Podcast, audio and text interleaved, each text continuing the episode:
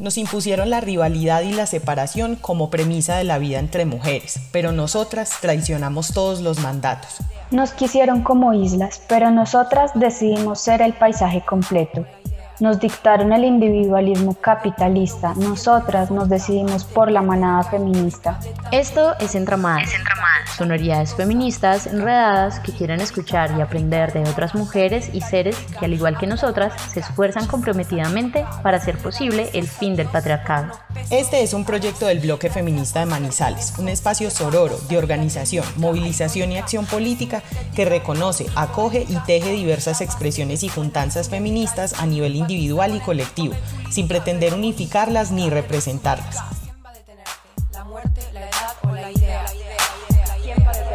De tanto que siente eufórica, antes que histérica, histórica, de tanto encanto, pictórica, de tan gustosa, rica, tan quimérica, fabrica hormona, calienta.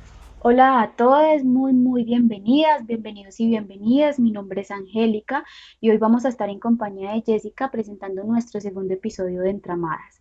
En el primer episodio tuvimos la oportunidad de tejer y aprender sobre maternidades en clave feminista desde la experiencia de Lady y hoy vamos a estar conversando con María Fernanda para continuar hilando sobre el mismo tema. Antes que nada les quiero compartir que Mafe es socióloga, tiene una maestría en periodismo, es escritora de no ficción, periodista freelance y columnista en la revista Bacánica. Habla y escribe sobre maternidades feministas en La Mala Mamá Podcast y asimismo la pueden encontrar en las redes sociales.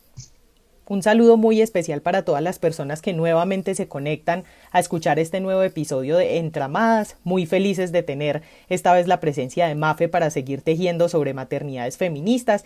Y para empezar esta conversación quisiéramos saber quién es Mafe, cómo te defines o describes. Hola chicas, gracias por invitarme a este espacio tan bonito. Eh, a la pregunta de quién soy, bueno, yo me llamo María Fernanda Cardona, soy de Manizales. Eh, vivo en Bogotá actualmente, pero pronto viviré en Medellín. Eh, soy socióloga, tengo una maestría en periodismo, eh, escribo para diferentes medios de comunicación, actualmente más que todo escribo sobre maternidad y feminismos. soy mamá, creo que eso es lo que en este momento más define lo que, lo que soy porque me atraviesa totalmente y desde ahí he tratado también de construir mi trabajo con la Mala Mamá Podcast. Em, pienso que igual es una pregunta súper difícil y súper filosófica porque lo que hago no es lo que soy, pero pues ajá. Eh, en este tema de la identidad, sobre todo cuando una es madre, pues siempre te dicen que no te puedes definir solo como mamá. Y me parece también importante reivindicar que eso hace parte de mí, atrás escuchan a mi hijo llorar y pues es algo que yo tampoco puedo controlar siempre, eh, hace parte de, todo, de mi día a día y, y de todo lo que soy. Bueno, Mafe, nuevamente bienvenida. Y antes de seguir con la conversación me siento muy tentada a hacer una cuña y es invitarles a que lean la columna En contra de la maternofobia, así se titula y está en bacánica.com, la escribe Mafe precisamente y pues ese título es bastante sugerente y bastante provocador, porque de entrada nos preguntamos qué es esto de la maternofobia. Quisiéramos seguir entonces conversando contigo sobre esto y preguntándonos por qué tu vida termina llevándote a hablar de la maternofobia. Eh, bueno, eh, sobre esta pregunta eh, sobre la maternofobia, quiero retomar algo de lo que dije anteriormente y es como eh, cuando nos dicen, por ejemplo, despectivamente que no solo somos mamás, como si ser solo mamá fuera un problema, eh, es maternofobia. Eh, y digamos que darme cuenta de cómo yo también era maternofóbica, incluso antes, pues antes de ser mamá, pero también siendo mamá, eh, creo que, me lleva a pensar el desdén que hay hacia la maternidad, hacia los cuidados, porque claro, obviamente eh, la maternidad pues ha, sido utilizada como un mecanismo de control hacia el cuerpo de las mujeres y bueno, de las personas con útero en general. Eh, y se nos ha definido a partir de eso y nuestra valía social tradicionalmente ha sido porque podemos tener hijos. Eh, ¿Qué pasa? ¿Qué pasa? Que se ha creado un discurso que de alguna manera eh, en este afán por decir las mujeres no necesariamente tenemos que ser madres, las mujeres podemos elegir no ser madres, las mujeres no estamos incompletas si no somos madres o no tenemos una pareja o no somos heterosexuales, em, etcétera, eh, pues también se crea como un discurso antirreproductivo. Y eh, eso es, fue muy necesario, digamos que el siglo pasado con la segunda ola del feminismo, porque pues diga, la maternidad era un deber, pero en este momento, eh, aunque para muchas mujeres todavía es un deber, obviamente, y hay una mentalidad en eso, y muchas mujeres también se ven obligadas a parir, eh, creo que es más claro que se trata también de una elección. Y en esa medida el discurso antimaternal o el discurso maternofóbico eh, nos hace sentir muy culpables a las que quisimos o decidimos ser mamás.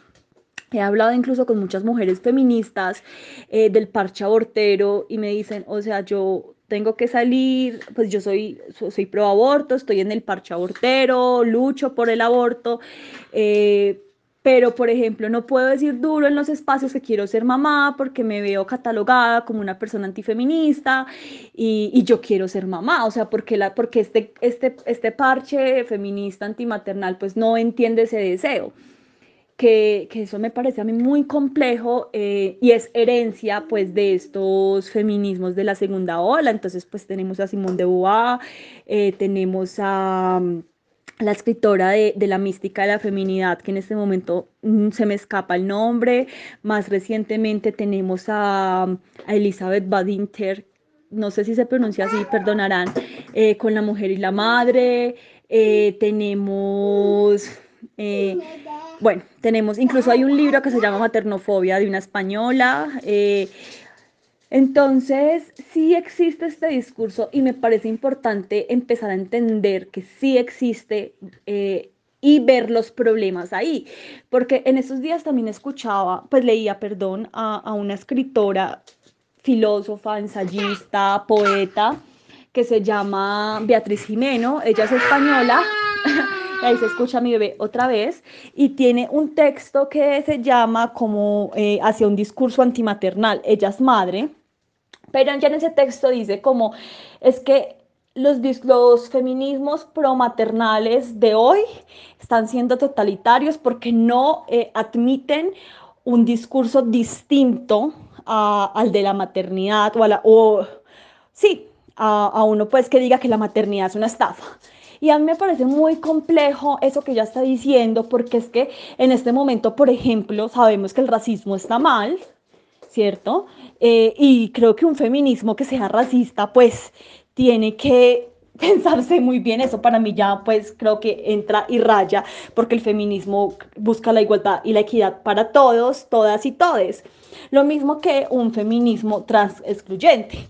Entonces un, un feminismo que critique a las madres y que, y que individualiza el problema de la maternidad eh, me parece muy complejo porque me parece que también está siendo excluyente.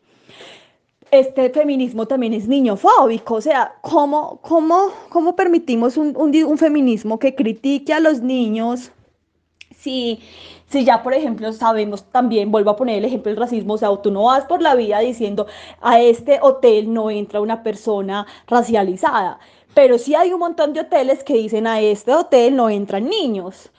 A mí eso me parece excluyente y me parece que no se puede permitir. Y en España incluso hubo una polémica el año pasado con una feminista porque en un artículo en un periódico eh, de España dijo que eh, alabó pues las playas sin niños y, y, decía que pues, la gente tenía que respetar su deseo de vivir sin niños, claro, en su esfera personal, pero estamos hablando de un lugar público.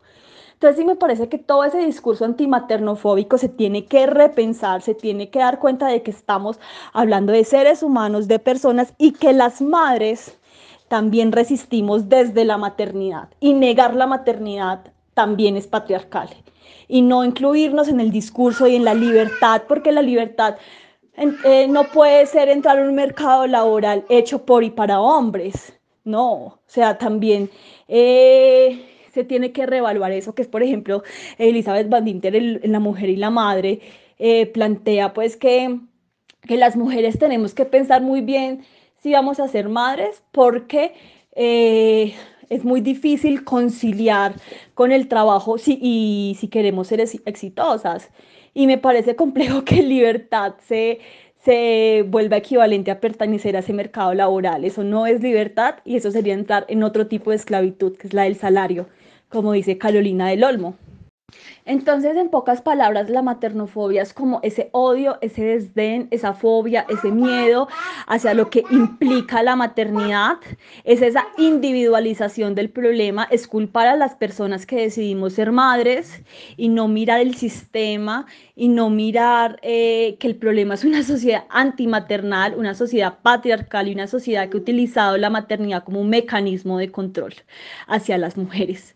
Eh, creo que eso es lo que hay que transformar y no negar tanto la maternidad y obviamente podemos elegir no ser madres y eso está perfecto, eh, pero me parece muy bien que pensemos cuáles son nuestras razones, porque si nuestra razón, por ejemplo, es quiero viajar mucho, eh, o quiero tener un super puesto de trabajo, pues creo que es una, es una respuesta errada en la medida en que ser madre no debería implicar no, no viajar ni no, y no ser súper exitosa.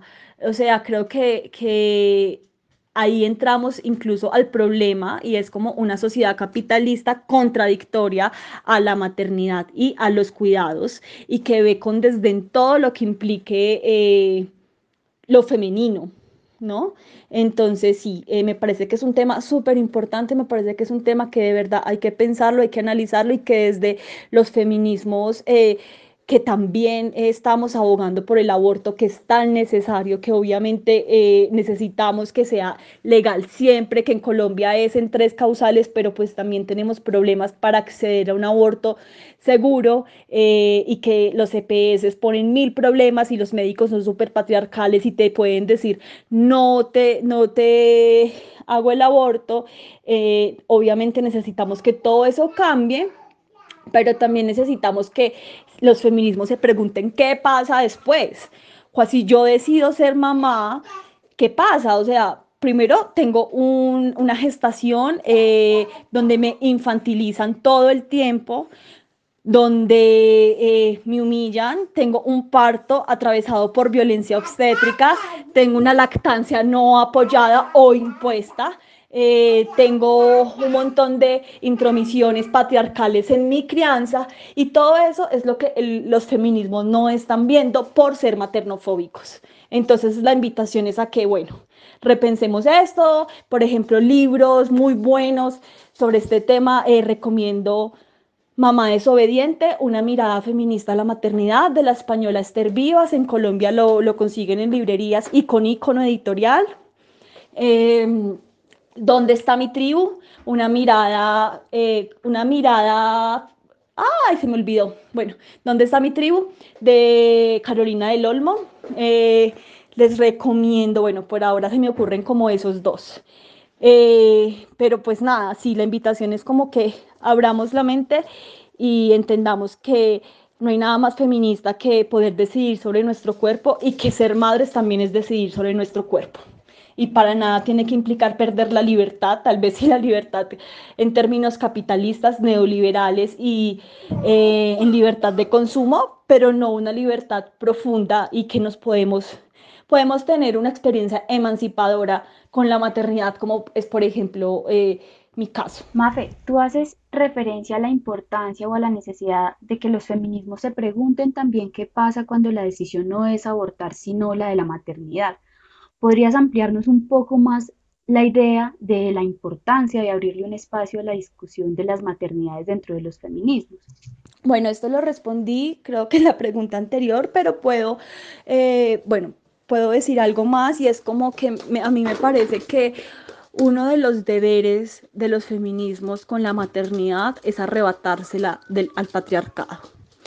Que la maternidad patriarcal ya no sea ley, que la maternidad sacrificada no sea el deber ser, que la maternidad llena de culpa deje de existir, que la maternidad pueda ser en realidad maternidades, que las mujeres podamos escoger libremente qué hacer y qué no hacer con nuestras tetas, con nuestro cuerpo, con nuestra forma de parir, siempre desde la información claramente. Em, de verdad tenemos que transformar toda la medicalización del parto. Y cuando hablo de medicalización no hablo de, si eh, intervenirla con una cesárea o intervenirla con pitocin o hacer la episiotomía, que son cosas que es como en ciertos casos son necesarias, sino de que nos dejen de tratar como enfermas y que nos empiecen a, a tratar como sujetos activos o no como sujetos, como agentes sociales eh, y que tenemos deseos y que queremos que esos deseos sean respetados.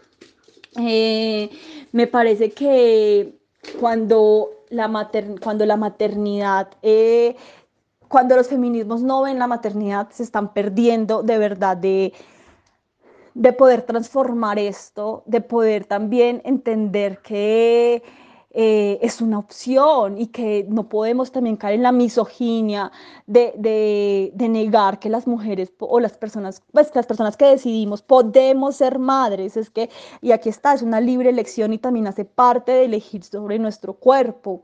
Me parece que la lucha es larga, pero que la estamos dando algunas mujeres eh, que nos, pues, nos consideramos feministas, que estamos pensando la maternidad feminista, que estamos pensando la crianza feminista, que no tenemos todavía muchas respuestas porque eso es ensayo y error, pero que eh, realmente eh, sentimos que la maternidad desde los feminismos es como la forma en que sea más no, la que sea más, no, la forma en que sea una experiencia libre, emancipadora, y no hablo de feliz, ¿no? Porque es que la maternidad feliz todo el tiempo no existe, como la vida feliz todo el tiempo no existe, como el trabajo feliz todo el tiempo no existe, como nada en la vida es un estado constante de felicidad, pero con la maternidad pasa que si tú un día te sientes triste o agobiada, entonces ya no amas a tus hijos y ya eres una persona infeliz, no.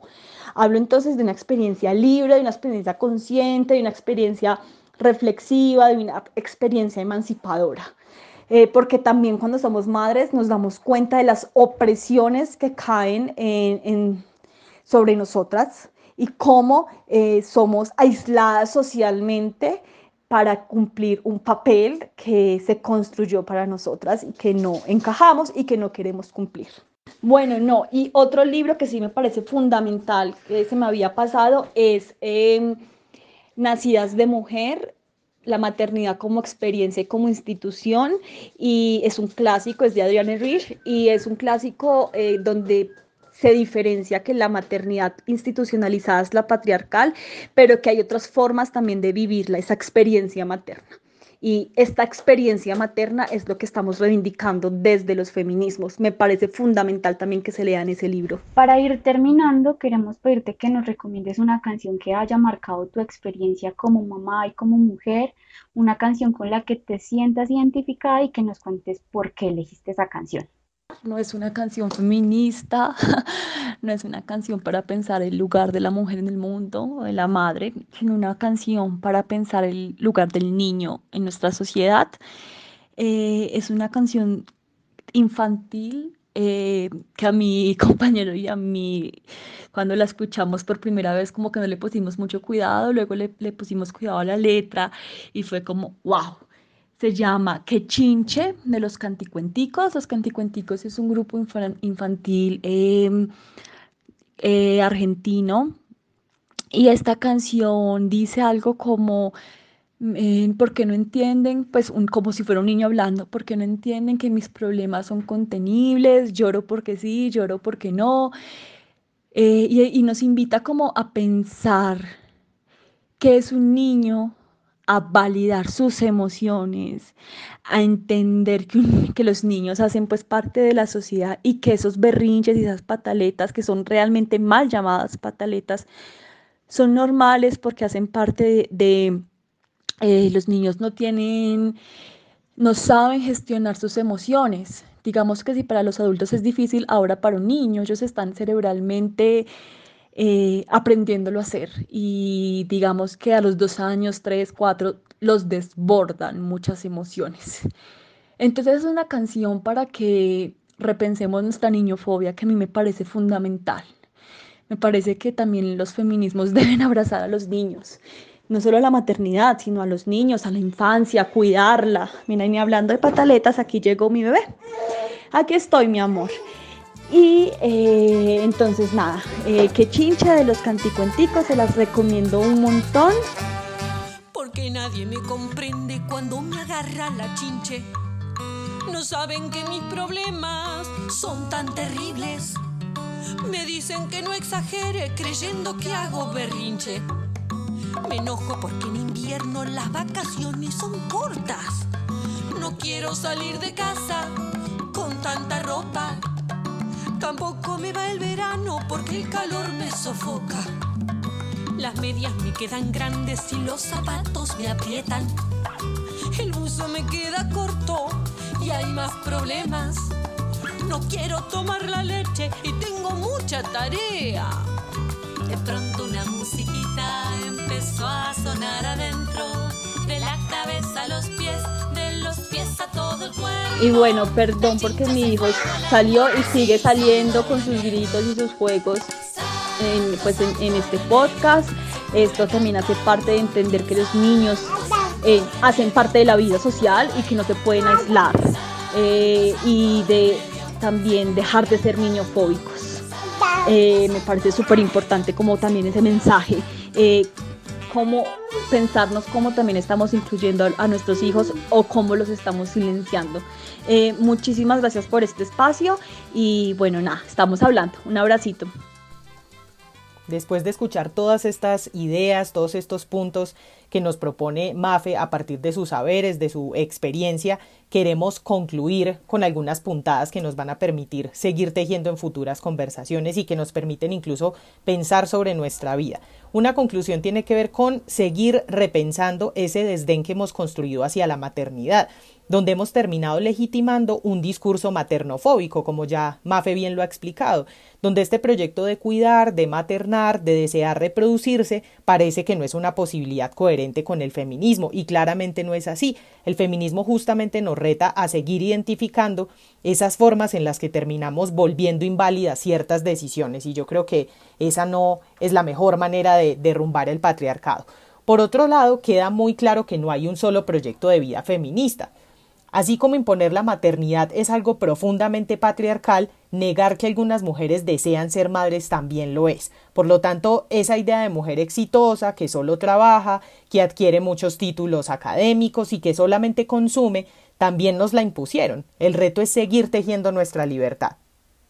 De acuerdo contigo, Jessie, hablar de feminismo no puede convertirse en señalamientos y en cuestionamientos a las decisiones que tomamos las mujeres. Por el contrario, el feminismo es esa posibilidad de que todas podamos llegar a ser auténticamente lo que cada una desea para su vida y la labor del feminismo aquí debe ser la de agudizar la mirada y denunciar las violencias, las desigualdades e injusticias que están impidiendo que la maternidad sea deseada y no impuesta, que quienes deseen interrumpir su embarazo lo puedan hacer seguras, dignamente y sin ser criminalizadas, que quienes deseen ser madres tengan todas las garantías para hacerlo sin que esto signifique un sacrificio o un castigo en sus vidas. Y volviendo a las propias palabras de Mafe, tenemos que arrebatarle la maternidad a un sistema que no cuida la vida, que reproduce la violencia, la muerte, las desigualdades desigualdades, que reproduce el hambre, para poderle permitir ser a la maternidad y a las mamás en contextos propios a su esencia, la esencia de la vida, del cuidado, del amor, de la ternura, de la empatía con las, los y les otros, más cuando ese otro puede ser alguien que nos necesita, como un niño, una niña o un niño. Mil gracias nuevamente por conectarse a escuchar este segundo episodio. Les recordamos que estamos en todos los lugares donde el patriarcado ha querido callarnos. Nos encuentran en Spotify, Google Podcast, Apple Podcast y en nuestra página de Facebook del Bloque Feminista de Manizales. Les esperamos en nuestra próxima puntada para seguir entramándonos.